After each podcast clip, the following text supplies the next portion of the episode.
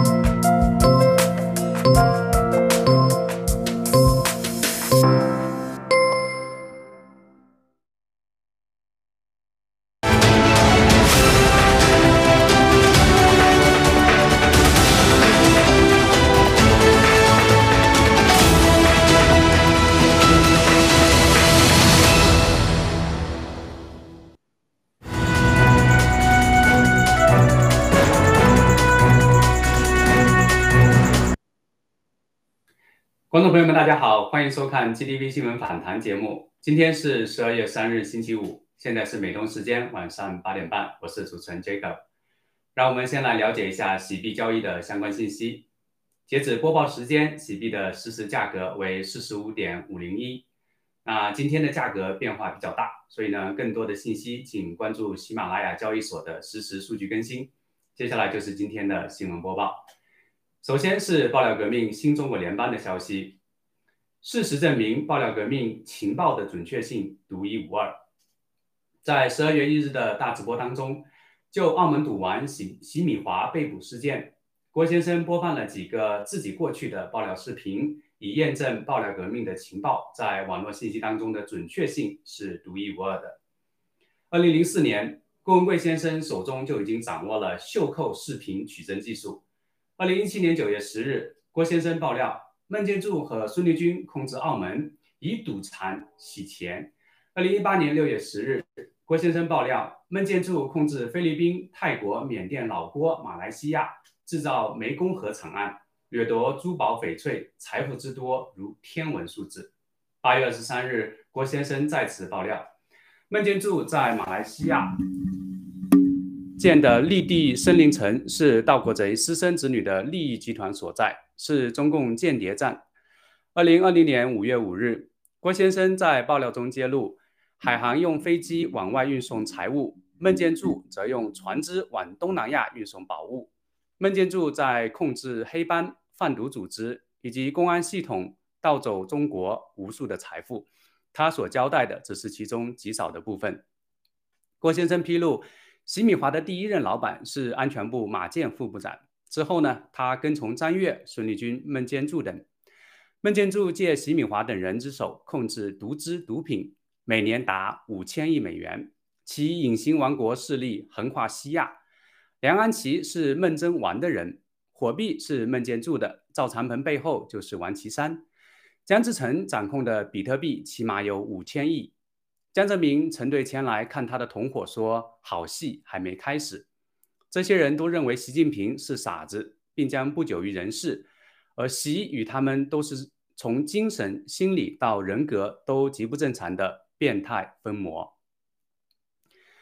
孟建柱之流是中共海外扩张的罪魁祸首。在十二月二日的直播当中，郭文贵先生谈到，刘特佐、孟建柱、孙立军一直在马来西亚专注于房地产项目，其目的在于试图给中共在东南亚建立一个洗钱和情报基地。郭先生提到，中共在湄公河所谓的灭黑行动，实为孟建柱霸占东南亚黑帮、赌场、木材、珠宝和走私的关键。与此同时，刘特佐也在马来西亚大举投资，并干涉马来西亚政治，妄图控制该国的银行，并操纵该国的经济。郭先生解释，在担任中共公安部部长以及中共政法委书记期间。孟建柱是中共海外情报与蓝金黄无限扩张的绝对罪魁祸首。在中共国内，孟建柱也是残害新疆、西藏人的刽子手。同时呢，他也陷害并抓捕了中共党内数百万人，尤其是身处政法委系统当中的人。郭先生警告称，由孟建柱主导的中共海外扩张，给中国人在世界上带来了极为严重的负面影响。孟建柱所代表的中共威胁在全球范围内几乎无所不在。再来看一条香港新闻：香港退学学生和离职教师倍增，并远走海外。台媒十二月二日报道，香港一份最新调查报告显示，二零二零年至二零二一年，学生退学人数较往年增长一点七倍，达到四千四百六十人，而离职教师也上升至将近一千人。其中呢，有六成退学学生选择离港，离职教师选择移民或提前退休的比例也有所上升。该报告显示，在过去一年当中，香港平均每座学校有三十二名学生退学，七点一位教师离职，移民的离职教师升幅更达到了七倍之多。教师和学生离离职离岗，代表着香港人才的流失，直接影响未来发展。港共政府不断推出所谓的教育新政策，也让学生精神健康出现严重的问题。未离职的老师工作压力倍增，也是促使他们提早离开的重要原因。接下来是国际灭共的态势。日本前防卫大臣警告，中共国武力犯台将付出惨重代价。十二月三日，东京消息，日本前防卫大臣河野太郎说。日本应加入三边安全伙伴关系以及四方会会会谈，与澳大利亚和其他盟国合作，向中共国发出明确信号：如果对方试图以武力夺取台湾，必将付出惨重的代价。日本前首相安倍晋三此前表示，如果中共侵略台湾，日本绝不会袖手旁观，并表应表示东京应在安全网络、网络、人工智能和量子技术。等领域与英国、美国和澳大利亚合作。这三个国家在今年九月宣布签署一项历史性的、旨在对抗中共的三边安全协议，分享先进的防御技术及情报。在日本外国记者俱乐部的一次简报会上，河野先生说：“中共国的军事开支在过去三十年里增加了四十二倍。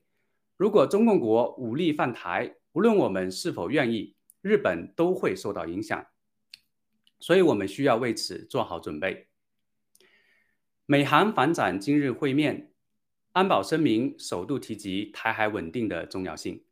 十二月二日，第五十三次韩美安全会议 （SCM） 在南韩首尔国防部大楼举行，美国国防部长奥斯汀前往首尔与南韩国防部长徐旭会谈。根据韩联社报道。两国防部长进行会谈，特别在安保声明当中首提台海和平安全，并强调维护台湾海峡和平稳定的重要性。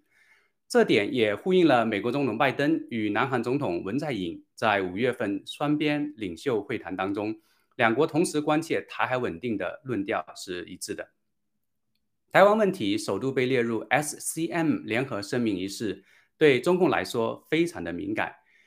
原因在于，SCM 联合声明属于美韩军事合作的象征，同时呢，也属于外交文件。面对北韩核武威胁，美韩此次决定更新的新战略规划指南，将使作战时作战指挥权更加完善，也更加强化两国在印太战略的军事合作伙伴关系。中共与印尼因领海争议剑拔弩张。外媒十二月二日报道，中共妄图独霸南海之野心笼罩在整个印太地区。近日呢，中共与印尼紧张关系持续升温。此前，中方已经对印尼提出过分要求，目前双方更是剑拔弩张。根据消息人士称，今年早些时候，中共外交部曾致函印尼外交部，要求印方立即停止在南海有争议的海域开采石油与天然天然气。此举立刻加剧了两国紧张的关系。虽然中共是印尼最大贸易伙伴和第二大投资国，面对中共将争议海域的九段线主张强加给印方，印尼议会国家安全委员会成员法尔罕依旧做出坚决的回复，表示不会停止钻油勘探，因为这是在行使印尼的主权。最后是一组中共国相关消息。中共捏造的假冒瑞士科学家遭曝光。台媒十二月二日消息，今年七月，有一位自称名叫威尔逊·爱德华兹的所谓瑞士科学家，通过脸书和推特指控美国干预新冠病毒溯源报告，并被中共当局大量转发。不料，马上遭到瑞士政府打脸，说查无此人。经过调查发现，该账号跟中共国一家四川科技公司以及一些中共国企员工有关。虽然中共官媒在引用这位神秘的瑞士科学家推文后，已经把相关贴文都删除，但脸书母公司 Meta 在一份报告当中指出，一个与中共有关联的假讯息使用了数百个社交媒体假账号来宣传所谓瑞士科学家的毫无根据的说法。该角色的原始都是由中共控制的虚假脸书账号分享点赞，后来由其他的真实用户转发，其中大部分属于二十多个国家当中中共国有基础设施的员工。该报告指出，上述的中共社交媒体活动基本没有成功，这些账号的目标是美国、英国的英语观众，以及台湾、香港和西藏的中文观众。中共福建省举办大面积停电演练，引发臆测。台媒十二月二日消息，中共福建省于十一月三十日举行大面积停电事件应急演练，范围涵盖福州、厦门、漳州和宁德四地。中共单方面措辞为，演练是模拟超强台风以及外部破坏双重因素叠加所导致的大面积停电事件，但其中所谓的外部破坏因素。不禁引发外界对中共备战的联想。据悉，该演练由福建福建省应急指挥部主主办。当地媒体称，福建省启动了二级应急响应演练，分为监测预警、启动响应、处置救援和响应结束四个阶段。对于此次停电演练，不少网民认为，中共所称的应对台风影响只是一个借口。应对可能出现的台海战事所造成的停电，才是演练的真正目的所在。恒大汽车直线暴跌百分之十九，十一月两次配售依然入不敷出。十二月二日港股早盘，恒大汽车再一次闪崩，最低触及二点九港元以下，最大跌幅一度达到百分之十九。当日收盘时，股价回到三点零四，全天暴跌接近百分之十四。根据十二月一日港交所股权披露，恒大继续减持恒大汽车九亿股，融资二十七亿港元。交易完成后，其持有的恒大汽车股份从目前的百分之六十二点五五降到百分之五十七点三六。同时呢，恒大汽车在刚刚过去的十一月份进行了两次配售，分别募得资金五亿港元以及三点四七亿美元，以增强该公司的财务状况。并为新能源汽车的研发和生产提供资金。十一月二十六日晚，恒大汽车发布公告，已退还未动工的生活配套用地和工业用地两百六十六万平方米，涉及金额达十二点八四亿元。自九月份债务危机爆发以来，恒大一直处在与潜在卖家洽谈出售集团名下的各种土地、项目和资产。以维持公司基本的财务运营支出，尽可能的拖延暴雷的时间点。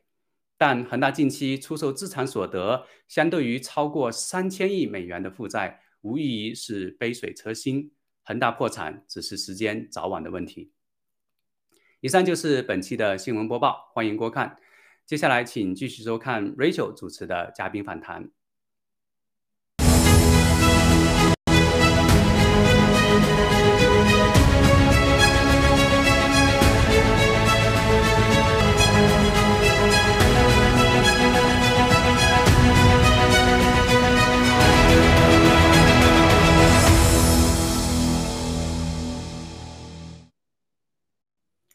全球的尊敬的各位观众，大家好，欢迎大家收看啊今晚的 GTV 的新闻访谈的访谈环节啊，我是 Rachel，很高兴啊，我们今天的伴和张都在我们的直播间。我们知道前两周因为伴也很忙，所以说啊，我们找了我们的这个帅哥啊嘉宾来代替 Forest。那今天伴来到我们的直播间，我先让伴跟大家打声招呼。呃，全球的战友们好，观众朋友们好，Rachel 好，，John。嗯，好，然后很久没跟大家见面了，真的很想念大家，谢谢，谢谢 Ben，这样，好的，今天非常开心，就跟咱们的美女主持还有帅帅的 Ben 一起做个咱们 GTV 新闻访谈，谢谢。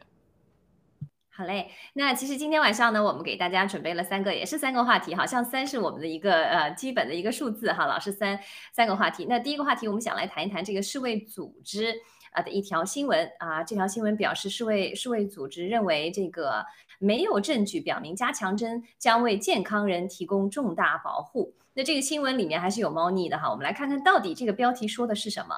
那第二个新闻我们会来讲一下今天的一个昨天的一个消息啊，一则消息是美国这个中国问题啊，国会啊这个执行委员会呢启动了一个这个社交媒体的项目，叫什么？叫奥运囚犯的项目。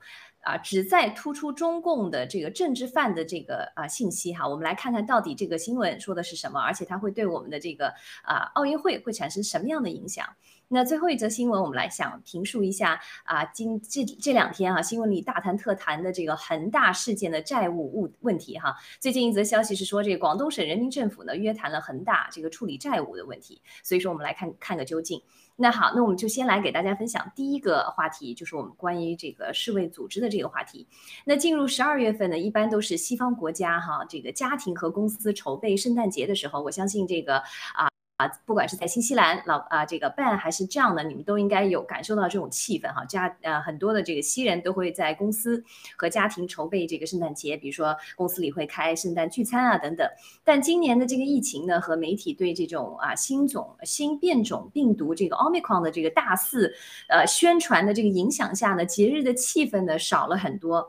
嗯，我不知道在新西兰你们是怎么感觉，但是在啊纽约呢是的确是少了很多。就像我们上周五的黑五的零售指数啊也是下降的，以及这个通胀啊、失业啊等等一系列的这个经济指标呢都不景气，所以说给人们带来了很多对未来的不确定。这也就让今年的这个节日的气氛其实是比较感觉到是比较低落的哈。那今天的这个天空新闻啊几则新闻就是说挪威圣诞派对上。啊，一个在挪威开的一个圣诞派对上，至少有五十人感染了这个奥密克戎的变种病毒。那这个消息发布之后呢，挪威加入了许多其他的国家，试图通过更严格的控制啊，比如说限制令等等，来控制该病毒的这个传播和扩散。那爱尔兰呢，其实也实施了新的圣诞假期的限制令，比如说关闭夜总会啊，啊，限定这个餐厅、酒吧的人数啊，还有音乐会等等室内的这种啊容量的这个运行啊，比如说一定要保持在这个百分之五十啊等等。那啊，人们在家庭里也最多只能接受来自三个家庭的访客。啊，就是说如果你要举办圣诞聚会跟大餐的话呢，你是受到这个数字的约束的。那韩国周五也宣布哈，这个餐厅、影院啊，其他公共场所的人们，呃，如果要出入的话，就必须出示这个疫苗通行证，这也是一个新的规定。那周五呢，出台了一则更加让人怎么讲啊？奇怪的这么一个一则消息，是在加利福尼亚州啊圣克鲁斯县的这个重新实施的这个室内口罩规定哈，它是这么规定的，他说，当非家庭成员在场时，就在你家的时时候，人们每个人必须佩戴口罩，而且完全接种过的人也必须这么做。也就是说，你在你自己家里面，你还是需要佩戴口罩。如果你一旦有朋友来你家里拜怎么回事？那我。那我相信呢，各国西方政府呢一定会在这个圣诞节期间推行实施各种侵犯人权、自由和权利的这种限制令啊，这势必会迎来这个反作用力。就像今天文贵先生在大直播中提到的，这个疫苗的转机呢会在十二月底。那这个时间线呢，也就是正好过完我们的圣诞节，传统意义上的这个圣诞节正好过完。那强制疫苗一定会反转过来这一说法，就是文贵先生提到的这一说法。那我想请就是这样，您来评论，您对这个时间点和我刚才分享的信息，你有一个什么样的评述？嗯，OK，呃，我觉得今天这个新闻我当看到的时候，感觉这个新闻非常非常有意思。呃，在解读这条新闻之前呢，我先简单的跟大家分享另一则新闻，就是同样的套路、同样的配方这么一个新闻，非常非常有意思。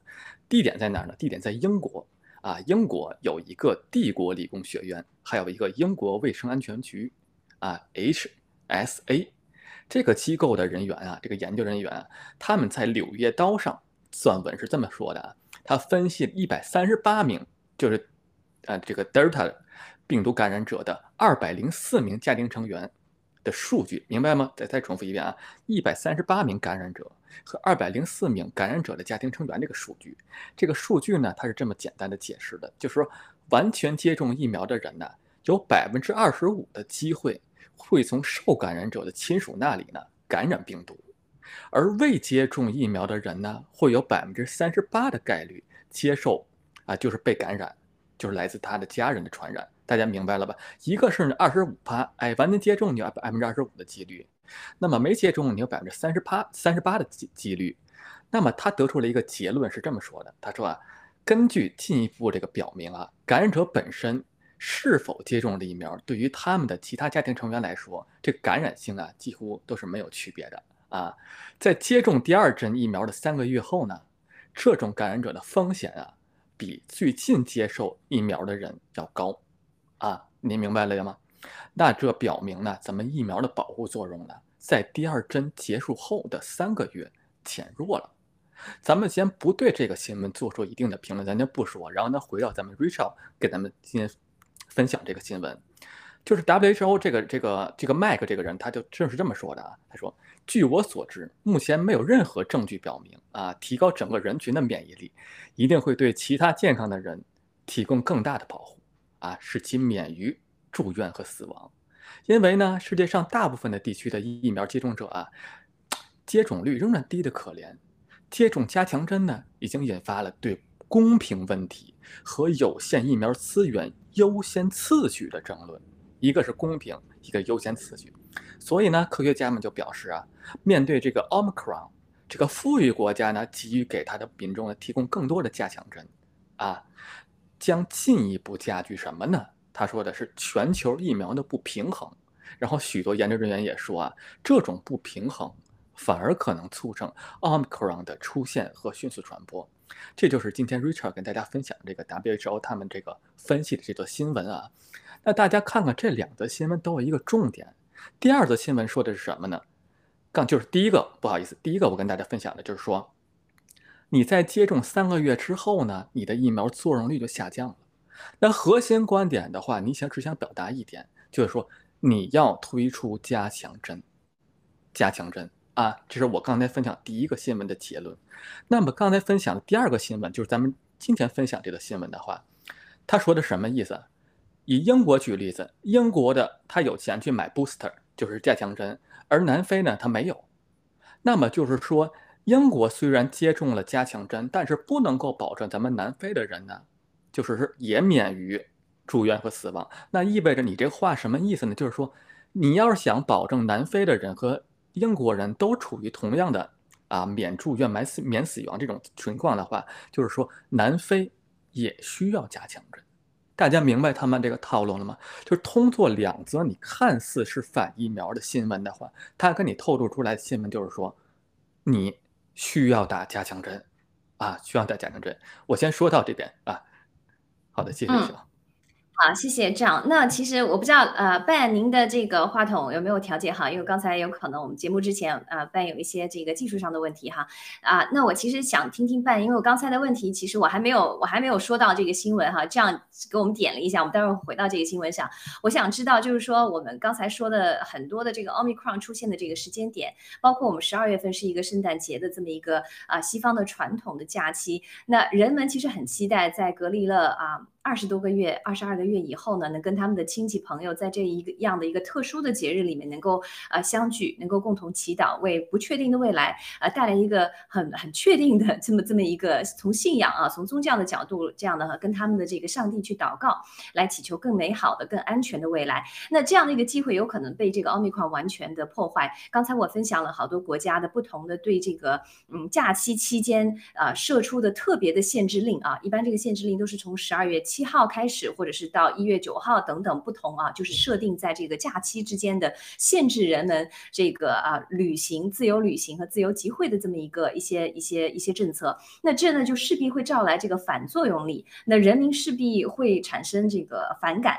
啊，那这也和就是我想听听你们的对今天啊文贵先生大直播中也说到这个十二月底啊就会是一个疫苗反转的一个特别好的机会。那你觉得这个疫苗反转特别好的所谓的这个机会，跟现在的实施的这个圣诞假期的限制令会不会直接有联系？嗯，但你如果可以的话，你可以来分享一下。好，我们的伴有可能啊掉线了哈，我们给他一点时间。那我想把这个问题再还给我们的这样啊，您对这个话题是怎么看的？嗯，呃，就是关于刚刚才 Richard 问的这个问题的话，昨天呢，咱们这个新西兰啊，就是我就我们出在的这个奥克兰这个城市呢，开始了这个红绿灯系统的第一天，它美其名曰呢叫红绿灯系统，就是根据每个社区每个具体的区域。它出现的这个病毒情况和案例的情况不一样的情况下，会规规范为红色、啊黄色和绿色这三个标识。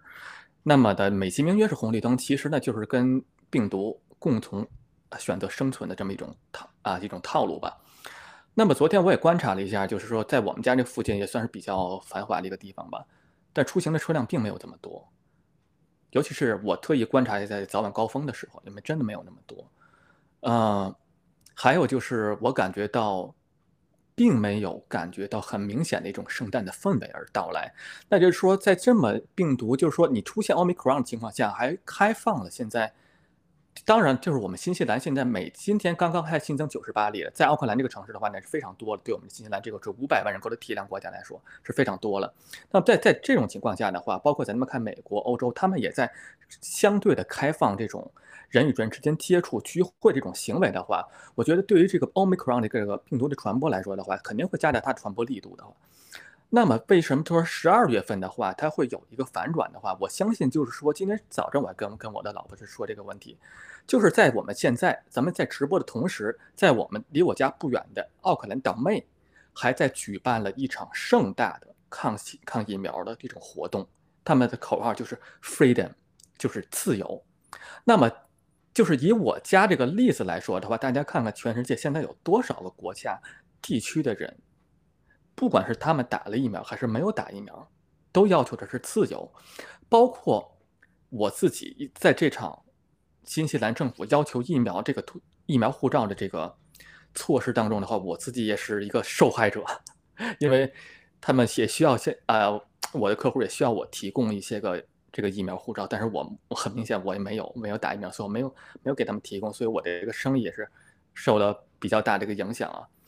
那么在这么全世界这么多抗疫疫苗跟反疫苗的人士，还有包括自身的受害者来说的话，你还推出这个 Omicron 的时候，就在你在放毒的时候，我相信，真的就是离反对疫苗强制令这个时间点，它是越来越近的。但是跟疫苗的这个副作用爆发的话，它是不冲突的。为什么不冲突？一个是说你限制了疫苗的强制，再一个就是说你疫苗的副作用是它是不是及时的。也可能是延时的，要么就这两个选择。你现在打的没有问题，但是不见得你在未来的半年或者一年内不会出现副作用。那么这两点是不矛盾的，所以我觉得你尽管说现在取消了疫苗的限制令的话，但是对于未来的疫苗的副作用乃至导致死亡这个副作用，它是不会受影响的。这是我的一个观点啊。谢谢日强。嗯，好的啊，我谢谢这样的分享。那其实我觉得圣诞节是一个很特别的节日。我相信在西方的，就是相信啊，基督啊，耶稣的这样的，不管是中国人、西方人，我相信圣诞节是一个很呃，怎么来讲，是一年里面最重要的一个节日吧。因为这个时候很多的啊厂商啊，很多的公司啊都会放假。然后这个时候，你有会比平时更多的时候啊，去平时的话，如果是没有 COVID-19 的话，你会跟朋友、家人啊一起聚会，对不对？你会拆礼物啊，买礼物啊，小孩子啊，看看你的孙子孙女，是一个家庭一起啊，在一起感恩，在一起就是过圣诞的这么一个比较特别的日子。但是今年的圣诞节，因为很多的限制令，我相信很多的家庭有可能会有更多的时间单处，也就说明你有时间去想。去想你啊，所有过往的二十个月的事情。如果你有可能在之前还是忙碌于工作的话，我相信这个季节，尤其在这个 Omicron 的来临，尤其在很严制、很严格的各个国家的这个限制令的出来，你就会有时间去回想起来啊，去更有时间去看你的网络上的信息，更有时间去阅读一个嗯一个书籍或者怎么样。所以我希望这是一个很好的时机去宣传救人真相的一个呃疫苗本质的这么一个很好的时机。我相信这个十二月底的反扑一定会跟这个圣诞节过后的这么一种。人类的一种怎么讲？很多民众的一种觉醒也好，或者是反思也好，或者是再也不能忍受这样的这种限制啊，这么多个月到现在为止不见放松，而且越来越强的这么一个势头，不确定的因素，一定会让人们心里面会生出这种厌恶。那也正好是这个和这个时间很契合，所以我觉得这个圣诞节之后呢，呃，就像文贵先生说的，这个反扑呢是有它的这个呃怎么讲啊外部原因的，跟心理人们的心理承受力的各个。方面的原因吧，所以说，我觉得这是一个推助的一个一个怎么讲，就是奥密克戎来的这个时间，我觉得是还是可以帮我们更大的宣传，更呃这个疫苗是有害的这么一个事情。那说到这则新闻呢，其实这个我刚才看到这个林对冲，刚才其实这样也已经简单的提到了一点，因为这则标题啊是很奇怪，是林对冲的今天的一则报道，早间的报道，他就说到这个卫生主。表示没有证据表明加强针将为健康人提供更大的保护，好像我们很多战友乍一看就觉得，哎，嗯，怎么了？这个 WHO 怎么这个这个这个调调啊？这个之前的这个宣传的为疫苗做这个铺垫的，或者为疫苗这个买啊背书的这个调调，怎么突然转了风向了？我开始还觉得，哎。是不是我们爆料革命推进到一定程度，连 WHO 也突然良心发现，哈，要说真话了？我开始还高兴呢，然后我就看了看了这个零对冲的报道，然后我看了之后，我就觉得有点疑问，哈，因为它很短的一则报道，于是呢，我就在网络上搜集了一些跟这个报道相关的一则报道，我还看了一些视频，发现并不是这么一回事儿。那那在这个零对冲的报道，他是这么说的，我们来。我们来推敲一下这个这个这个 WHO 这个紧急，它叫紧急情况规划负责人这个麦克瑞恩瑞安医生说的话哈，他就说了，他说目前我不知道有任何的证据可以表明为整个人口接种加强针会提高更大的保护，以防止健康的个体免于住院和死亡。这个没有问题，这跟我们标标标题很接近。但是他紧接着又说了。那鉴于许多较贫穷的国家甚至没有疫苗可以为所有人接种一剂，因此英国处于能够为其所有公民提供加强注射的奢侈地位。他的他言外之意也就是说，呃，英国你现在在推行这个加强针了，但是很多其他的贫穷国家甚至连一剂都没有注射到。那我们知道啊。那所谓的贫穷国家是指的是谁？我们知道，在啊啊非洲国家，其实他们的注呃接种率是非常低的。比如说包兹瓦纳，对不对？我们的 Omicron 开始爆发的这个地方源头，它的接种率还不到百分之二十。然后在这个其他的非洲国家，好像坦桑尼亚还是哪里，我忘记了，有可能不对啊，这个名字，但是。基本上非洲国家的接种率都是超级的低，都是在二十二十 percent 左右，甚至有些甚至低于百分之十。那他的发言其实也就是在说，啊，为什么欧洲穷国家这么多人还没有啊注射，而你却已经在提供这个加强针？那同一天啊，路透社也报道了这个医生说的话啊，这个医生呢在不同的场合说过不同的话，但是同一天呢，路透社也报道了，他说这个同一个官员就是这个麦克瑞恩医生。的另一个观点，他说到，他是这么说的：“他说，啊，没有证据表明需要修改现有的疫苗才可以对抗 Omicron。也就是说，我们现在的疫苗没有证据表明现在的疫苗对 Omicron 不不不起作用，对不对？这个这句话的意思。然后呢，这个医生就呼吁各国官员应该关注于让更多人接种目前市场上的疫苗。他说：“双引号，人们需要关注于让最危险的人接种疫苗。” OK，那哎，问题来了，谁是他口中所谓最危险的人？Ben，欢迎回来。我想听听你来分析这狐狸里到底卖的是什么药。他想，他为谁站台？他在为谁说话？他的目的是什么？嗯，谢谢主持人哈，谢谢。不好意思，刚才有一段时间我的技术问题啊，这里完全断掉了，也听不到你们的声音啊。那么，所以前段前半段这样的分析我并没有听到哈。我只想说，谁是他心目中最危险的人？我不太清楚哈。我觉得他是最危险的人。世卫组这些人就应该先给他们打第三针加强针或者第八针、第一百针，因为这件事情非常明显。第一针、第二针，我们还是传统的老问题：第一针和第二针的效果是什么？它防止了病毒吗？它保护了我们有多长时间？它能保护多长时间？如果它有效，它保护多长时间？另外，它如果有效或者没效，它有没有副作用？你能不能告诉大家？有没有跟踪的研究和公布于大家的这些资料？他这次所说的加强针，他说这个没有证据表明这个哈这个，呃加强针这个是的这个推原话怎么说？我还真记不住了哈，啊，那原话怎么说的？主持人 不好意思，因为刚刚我在手忙脚乱。他他原话是说没有任何证据可以表明为整个人口接种加强针会提供更大的保护，来防止健康人的个体免于住院和死亡。这是一句非常实在的话，真的真心说的啊！因为我们如果研究出一个毫无意义的疫苗，它这个疫苗本身就是犯罪的工具，它其实是不需要更改。但你继续打这个疫苗，它再换个名字，比如说现在 Omicron 来了，来了以后，其实它我要先研研究一个新的东西，它能暴露出两点：第一个，我们又不要脸了，这个疫苗刚刚出现，我们就告诉你我又研究出新的疫苗了，这个是对他来说是是非常难以下台的。我们已经演过一次了，你这个病毒一来，我们就研究出来了，我们几个月就可以研究出来，甚至其实往前查，它之前就研究出来了，啊，这个是是完全这是这是反常理、反反科学，他不是相信科学吗？这是反科学的。那么一个新的病毒来了以后，我又告诉你，我又研究出来了。你看，你昨天来，我我明天就研究出来了，这个又一次让让人家就是对他进行质疑。与其这样，他他不如说，哎，你看没有证据需要改，我们原来的就这样。因为他研究出来东西还是那个玩意，还是要置你于死地嘛。他还是没有回答我们传统的那个关于疫苗的那个三个问题，对吧？你有效吗？你防止了病病毒的传播吗？事实证明没有，对吧？那么你你说能保护保护多长啊？现在说一针打第一针的时候，你们可告诉大家是打了就好了，打第一针好了好了以后发现没没管用，你说还得来第二针，第二针你说这个效果不行。他打第三针的效理由是什么呢？是因为疫苗的效力会随着时间推移而减弱了。对不起，疫苗的效用我们没看见过，好不好？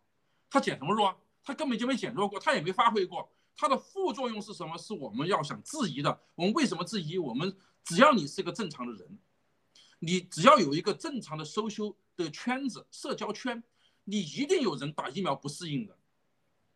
这个概率已经太高了。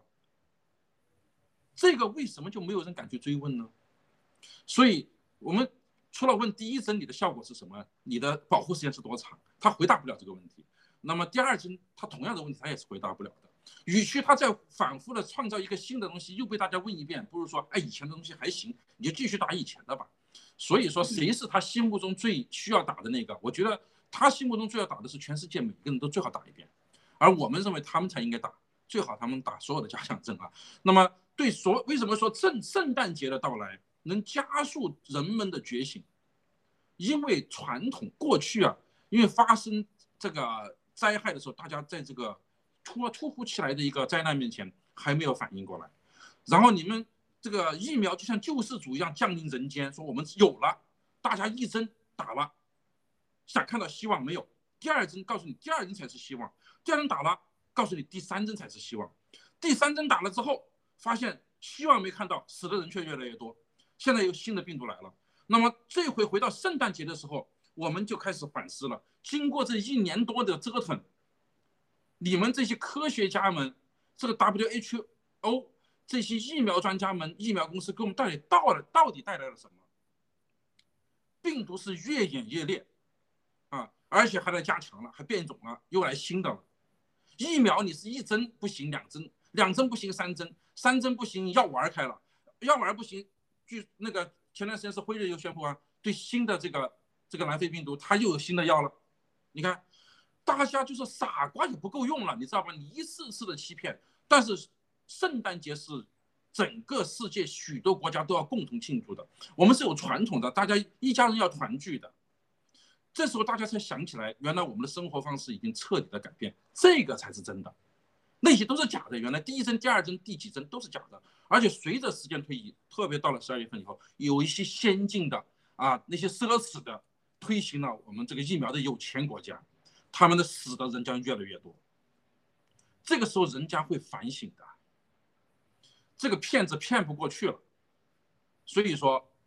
圣诞节开始，我认为是大家觉醒的一个时间，因为正在你发现亲人不能跟你团聚，正在你发现你的经济状况越来越糟糕，你的债务已经无法承担，你的生活成本已经高到喘不过气来，经济要崩溃，房贷还不起，你将因为此而产生整个是生存问题的时候，你在想，疫苗挽救了我们吗？疫苗没有挽救我们，那么就是一定是有谎言，谁造造了谎言，大家才会进行冷静的进行反思。不把一个人逼到墙角，他真的不去反思的，这就是这个世界面临的现实的最悲惨的状况。我们在最大的痛苦中付出最大的代价中，才逼着我们去反省、去思考，这是人类的悲哀。谢谢。啊，对，谢谢，非常感谢办的这个呃分享和他的这个对圣诞节的一个补充。那让我想到一件事情哈，其实就是说。嗯，就像您说的一样，随着这个疫苗灾难的显现，那在今年的圣诞节，你有可能会想到，去年圣诞节在你身边的这个人坐的那张椅子，曾经坐了一个人，但是今年在过圣诞节的时候，这个人已经没有了。而今年的区别，有可能是你在身体上也出现了任何的一个在因为受到疫苗的反应的一个一个一个一个一个折磨，你自己有可能也有也有。眼晕也有这个心脏不舒服，或者甚至更严重的一些副反应，或者您知道的人。那我们知道，在人人在什么时候他更容易反思？人在经历过死亡。不管是自己的这个啊，从死亡呃死死亡关里讨回一命啊，在你得到消息说啊我得了癌症以后，或者是在你身边的亲人的死亡或逝去，还有就是当您发生重大的人生的一些事故，比如说离婚啊、工作啊、失去啊等等这些事情的时候，会让一个人啊，在一个比较低谷的时期里面有机会去反省他的人生。所以说，我相信这个圣诞节是不一般的圣诞节，一定会对我们的这个疫苗谎言啊，揭露疫苗。谎言的推进而给他来一个加速器。那好，我想简单的呃听听，这样您是对这个刚才我问这个呃 Ben 的问题，就是说，嗯，这个医生他所呼吁的，包括说，嗯，我们要致力于目前现在已经有的疫苗而去推广它，而且要推广给那些有最危险的人接种疫苗，才是我们现在的重中之重的这种说法。你有什么样的啊分享？我给您一分钟的时间，谢谢。呃，我感觉他就是想想把疫苗卖向非洲嘛。对于怎么说呢？这个世界，如果说你非常现实的去冷静去看这个世这个世界的话，它真的是分阶级的，真真的是分阶级的，没有平等。如果你客观的冷静的去看的话，把这东西疫苗打给非洲人，大家想想，呃，九十年代非洲闹这个卢旺达大屠杀的时候，你们这些国家都在干什么呢？对吧？如果说你换个肤色的话，这个事件发生在欧洲的话，又是怎么样的呢？对吧？大家，我得想说一下，非洲人在这些个白人的眼中，他他们到底有没有歧视，或者他们的生命是不是重要的？非洲百分之二十几的接种率，对他们来说是不是不符合要求的呢？对这些药厂和利益团体来说，是不是不符合要求的？再我再多说一点，你们这个英国这么就这么弄，你这个疫苗接种率这么高。大家知道现在英国每日新增多少案例吗？单日新增五万例新病毒，一天五万个。Omicron 已经到了英国了，到现在为止四四十二例了已经。它的传染速度，大家想想，就像刚才笨所说，你这些疫苗能有用吗？能有用吗？我就先简单说到这边，谢谢瑞秋。嗯，好的，谢谢，谢谢。这样，那我更新一下哈，这个 Omron 在英国已经达到了一百多例，因为今天有七十五例，昨天加上昨天的啊几十例，现在英国 对媒体一下午更新，在路透社已经超过了一百例的 Om Omicron，但是它的单日的确是连续第二天超过了五万例这个啊 COVID-19 的这个感染病毒，所以说这也是为什么世界很恐慌，因为不断的媒体在啊报道这些信息，这也是我们其实的机会啊，越是有这样的信息时候，越是我们要去啊散布。这样的真实信息去救人，那其实，在刚才那一点，我其实还有很多要评论，包括为什么这个这个啊，这个官员会采取这样的方法啊，避重就轻。其实这样说的很对，他其实就是想到非洲。那我们知道，中共国现在也跟非洲去勾兑。其实这这个话题上还有很多问题我想问，但是因为我们今天的时间原因哈，我就暂且把这个话题放到这儿。我们就先回到我们呃，还是继续我们的第二个话题。以后没有时间有机会的话，再说说这个啊这个事件。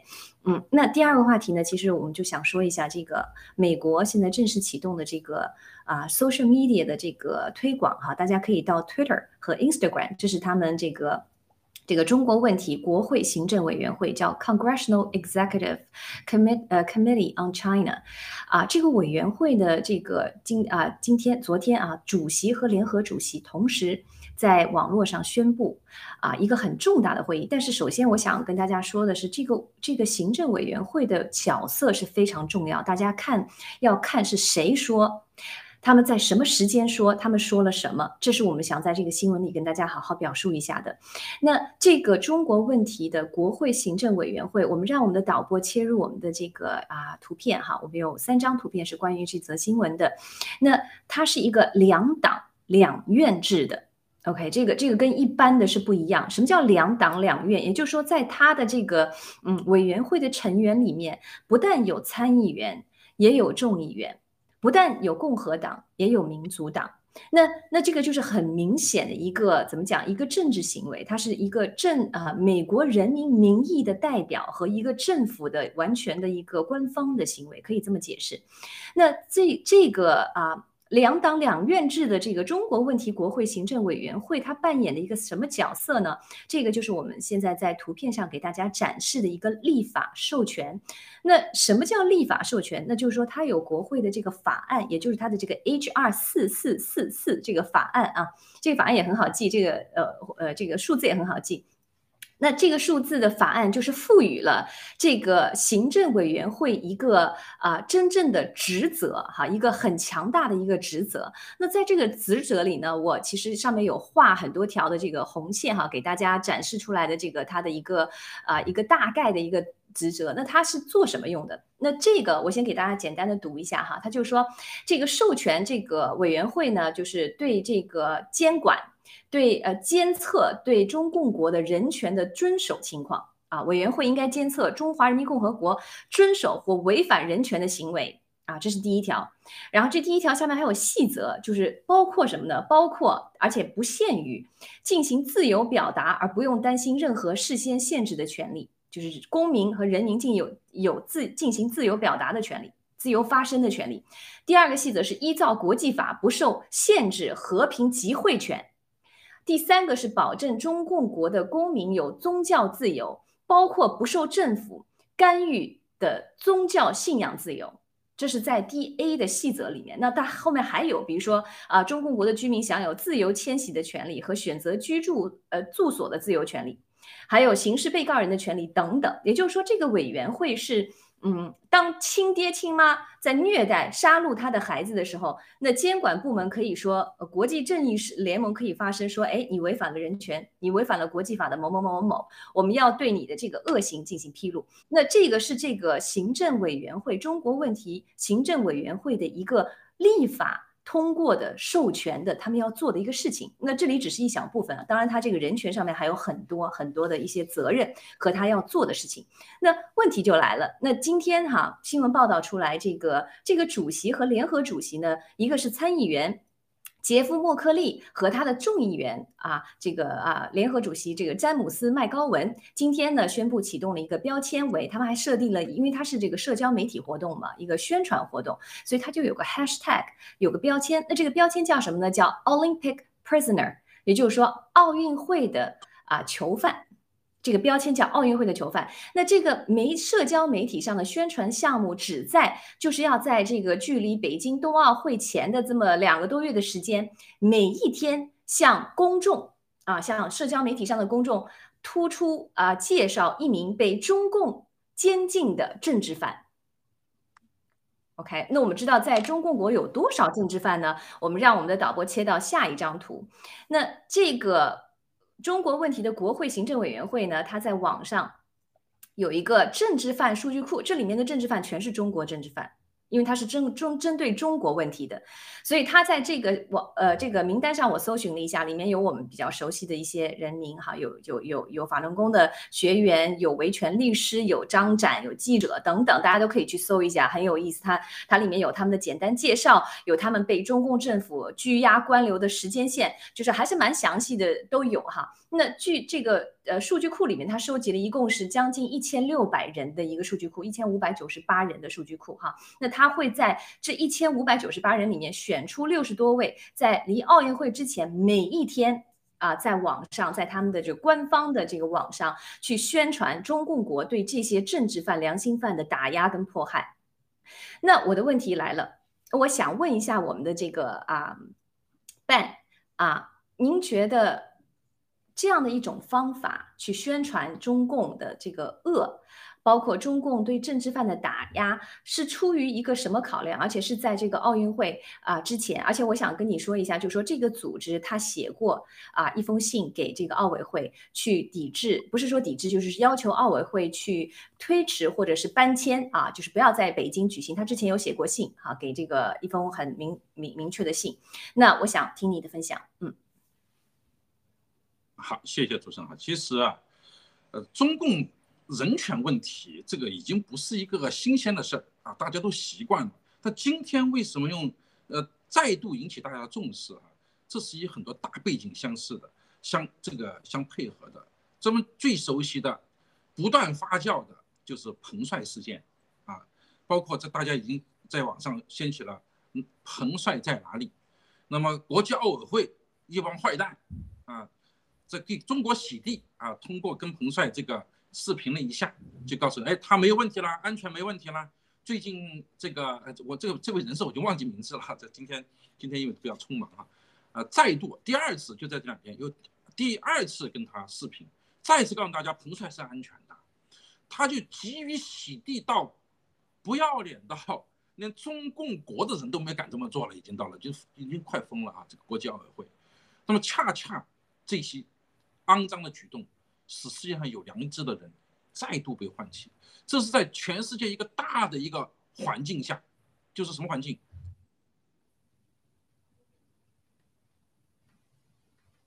嗯，好，我们今天老班长的这个设备，哎，啊，又回来了。啊，不好意思，现在还有声音吗？可以，但可以，可以，我现在听得到。嗯，哎，可以。还还有声音吗？不好意思，有有有可以，现在可以，您继续。有声音吗？我听不到我的声音。有。那我我就随我就自己说哈。那么现在是在一个大的一个环境是什么环境啊？真的，我这个这故障不断，今天不知道为什么，真不好意思啊。啊，这是大的环境是，就抵制冬奥会。那么因为彭帅这件事情不断的发酵到今天，基本上张高丽已经成了。这个张高丽已经成了人类的公敌了，这种不要脸的东西，他还能活在这个世界上，都是这个世界的耻辱了。就是，那么中共国现在出了这么样的一个国家级的干部，国家级的领导人，这是中共政权的一种邪恶的代表，丑陋的代表，所以激怒了大家。现在正好用这种行为艺术了，就基本上叫做我们一天公布你一个政治迫害人士，你这样的国家有什么脸面？能够举办奥运会，你跟奥运会的精神是完全相左的。好看这个新闻的时候，还要结合另外一件事看，就是十二月三日，我们啊这个冬奥会的这个筹备组、筹备委员会举行了一个新闻发布会，那汇报一下冬奥会的进展。那么在这个进展这个汇报过程中啊，他们呃这叫是应该是谁啊？叫赵卫东，宣传部长赵卫东，他给大家介绍了一下，就是说我们。关于奥运会这个有个有有个规律啊，奥运会有个规则，叫什么规则呢？就是休战奥运期间应该是休战，全世界休战。这来源于过去啊，古希腊的时候就这么，各个城邦之间因为有奥运会了来了，我们各个城邦都要休战，大家保障大家的安全，观众的安全，观看完节目，运动员安全，然后各回各家，回到城邦之后再开始开战啊，这是一种啊非常好的一个文明的一个习惯。那么当然这个在我们现代奥运会中。呃，再次被提出来以后呢，并没有完全得到遵守啊。那么，但是这是一个非常有象征意义的。他他这次发言中讲说，这次休战协议啊，休战的这个决议已经一致通过啊。这个这个是鬼扯啊！就是说，你看这这信口雌黄，实际上呢是大家协商协商这个事情这件事情，协商这件事情通过了，但是休战协议并没有通过。为什么？有二十个国家不签。这二十国家就包括了美日英澳这么一个联盟，还有像土耳其这样的，因为你新疆问题，我不能给你钱。而且大家记住，土耳其干了一件什么事儿？组成了一个叫做突厥啊突厥人的这个这突厥语的这么一个联盟，就是包括了我们中亚那几个国家。这剑指就是新疆问题，目的就是来跟中共来叫板的啊。说土耳其根本不签这个。另外还有什么五眼联盟？五眼联盟除了那个除了那个这个特别糟糕的新西兰啊签了之外，啊，其他有三个是明确不会签的。那么我们不知道加拿大会怎么样啊？这个五眼联盟这两个都是缺腿的。那么其实有二十国家是不签的，所以这件事情是很给中共打脸的。那么另外一点就是大家可以看到，立陶宛是第一个宣布，全世界第一个宣布我们外交抵制中共啊北京的冬奥会。这全世界第一个宣布的，大家记住。那么中共干了些什么事情呢？因为在立陶宛决定要在北京上设立办事处之后，中共已经把他的这个驻立陶宛的大使降级为代办处，降级为代办处不还不不了了，他还干了一件啊这个偷偷摸干了一件坏事儿，就是把立陶宛从中国的清关系统中删除了，没了，没你的名字了。一是，西立陶宛的所有的货货物在中国是不能够清关的。那这是很卑鄙、很不要脸的一件事情。大家很多人没意识到，这是就就贸易上，你跟我经这种贸易往来，我不跟你玩了。啊，这是这个一定会遭到整个欧盟的报复的。大家记住啊，所以说为这个小小的一陶立陶宛要点赞。另外，全世界都在看着，不是说人家不宣布要抵制外交抵制，都在等那个时间点，哪个点呢？就是美国拜登，据啊据北白宫的这个发言人说啊，就美国最快会在下周决定啊这个是否要进行外交抵制。如果美国一旦宣布外交抵制，会有什么结果？我们相信欧盟一定会跟上，世界西方很多国家一定会跟上的。那么这个北京奥运会将是非常难堪、非常丢人的。那么北京也意识到这样的一个问题了啊，现在可以说这只是一个。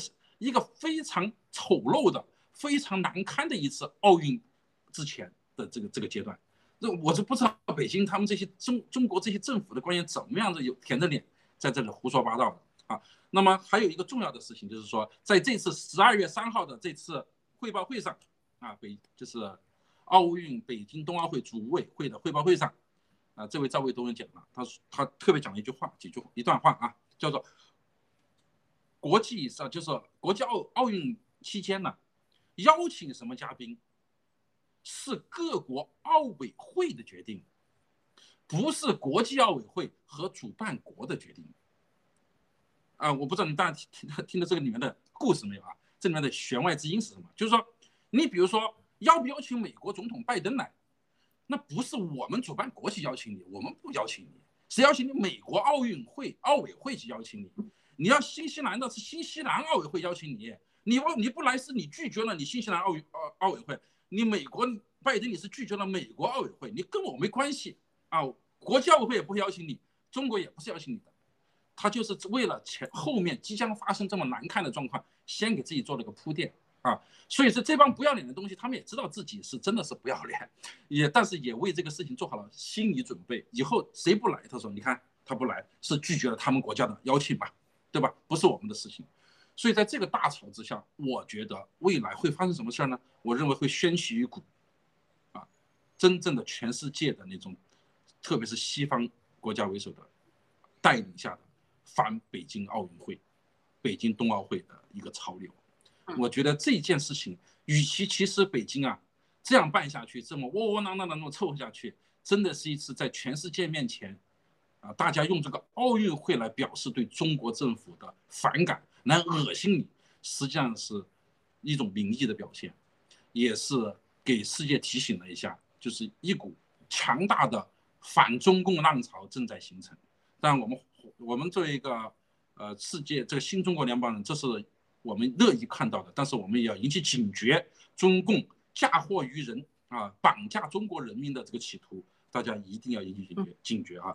最近在所罗门发生的反华炮啊，反华，这是真是反华人了，烧中国店铺，这种现象大家一定要引起充分的重视，千万不要成为中共作恶世界我们来承担，我们来充当牺牲品。所以说，我们应该。新中国联邦人、爆料革命人应该更加的加强你的宣传活动，在全世界加强对疫苗的这个危害、病毒真相的宣传，这才能让我们更加的唤醒世界，从而赢得我们的对人家的尊重啊，这是非常非常重要的。谢谢。嗯，谢谢半的分享。其实我觉得他们啊，这个美国这个啊，由这个中共问题国会行政委员会出面。做这么一个社交媒体宣传的一个项目是非常聪明的。我为什么觉得他们是聪明？因为他们这个项目啊，这个这个 hashtag 是这个奥林匹克啊囚犯这样的一个 hashtag。那当他当在很遗憾的是啊，他们只在 Twitter 跟 Instagram 没有到我们的盖特。其实我在想，哎，为什么不用盖特呢？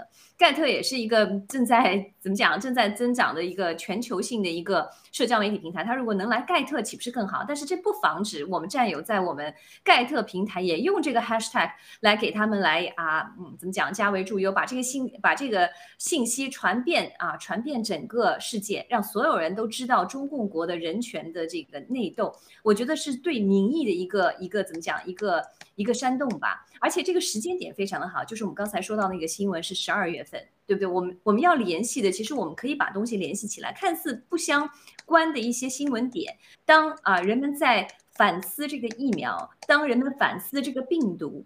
然后再看到中共对人权的打压，在网络上，在这个社交媒体上的打压。那如果说我们只要一点就可以把这两个牵牵在一块儿，这个时候我们再去解释为什么中共要放毒，为什么中共要做疫苗，其实更容易。因为人们对中共的恶、对人权、对维吾尔族人、对新疆人，由于这个美国政府的这么一个社交媒体宣传的项目啊，在 Twitter、在 Instagram 上的这样的一个项目之后呢，我觉得会被更多人所接受。而且他还很聪明的一点是什么？刚才 Ben 其实有提到，就是我一直担心的是，当他们在做这个时候，他们会不会把中共跟中国人连在一块儿？但是他们这个社交媒体项目宣传的一个呃一个计策是什么呢？就是刚才说，每天我向公众突出介绍一名被中共监禁的正中国人。啊，政治犯被标签为政治犯的中国人，在他们的网上的这个视频里，他们说的非常好啊。他们这么说，他说：“嗯，我们就是要向我们就是要我们虽然要求这个奥委会企业啊呃奥委会推迟和搬迁这次比赛，我们也要求了奥委会企业赞助商使用他们维护人权的杠杆来向奥委会施压，但是他们都拒绝了。带着一九三六年柏林奥运会的回声，全世界啊啊又一次。”呃，目睹这个奥运会被作为这个宣传独裁者的宣传武器，一个践踏人类尊严的政权，中共这个主办人将线上旨在分散注意力的注意力的奇观，掩盖由中共政府造成的人们的苦难。重要的是，我们要记住，闪亮的外表背后是一个鲜活的生命。今天我们宣布，我们要努力集中，不是在表面上，而是在真实的人身上。这次奥运无法庆祝奥运会精神，因为他们不公正。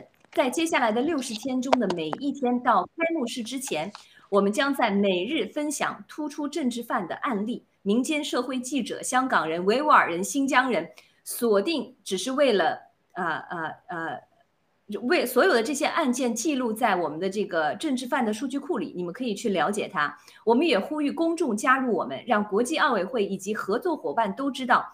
他们应该利用他们的影响力向中国政府施压，释放良心犯和减少他们对奥林匹克精神的亵渎。所以这就很明确，他们非常聪明，用这个方法是展现出被所有中共迫害的人们一个个鲜活的生命来区分中国人。不，呃，中共不代表中国人，所以这是为什么我为这个他们设计的这样的一个社交媒体推广的这样的议案和草案和项目点赞。我想听听这个最后，我们的时间其实已经到了，我们还有一个话题，我们会留在明天晚上再继续和我们的嘉宾办和这样讨论恒大的事情。那办，呃呃，sorry，这样我想最后给您一分钟的时间，您对这个刚才这则新闻您是怎么看的？啊，我给大家做一个对比吧，就是咱奥运会到底是干什么的？一八九六年，大家都知道，第一届奥林匹克运动会成功举办了，它的意图呢是教育人，啊，锻炼人的性格、体格，培养人的道德，对吧？发展古希腊的思想叫什么？核心目的就是让你变得美丽和健康，对吧？然后顾拜旦呢还做了第二件事儿，奥林匹克精神呢，它是一个完全独立的一个体系。所以，他从一开始的话就不允许来自于政治、经济跟社会因素来进这进行干扰。他因此成立了一个组织，这个组织叫什么呢？叫国际奥委会。啊，国际奥委会。那把时间推到零八年，有个口号：同一个世界，同一个梦想。我想这个梦想到现在大家明白是什么梦想？梦想就是习近平的中国梦。那么刚才咱说到新闻当中说的这个政治犯，政治犯，我一开开始想就我想四人帮，张春桥、王洪文，还有还有啊江青他们这几个人啊。但是看来不现在不只是他们的自己这个定义的中共体制内的政治犯，包括他们新疆人、西藏人、香港人。我跟大家非常简单的说一下，新疆的残酷的剥削和镇压程度的话，远远超出普通人的想象。我具体我就不展开了。那么律师呢？大家想一想，律师。一五年七月九号发生了什么？七零九律师全部失踪啊！律师藏人呢？大家想想，五九年首次发起的示威活动对抗中共，但是，一百二十万新疆啊西藏人就上丧生了，六千多座寺庙毁毁坏了，这是西藏人，香港人。大家呢更清楚了，咱们爆料革命战斗非常清楚。那法轮功呢？过去我总在家里信箱时候接受这个活摘器官，总觉得是危言耸听。但是大家想想，郭先生关于李嘉诚的爆料啊，李嘉诚那个孙子活摘器官，那是假的吗？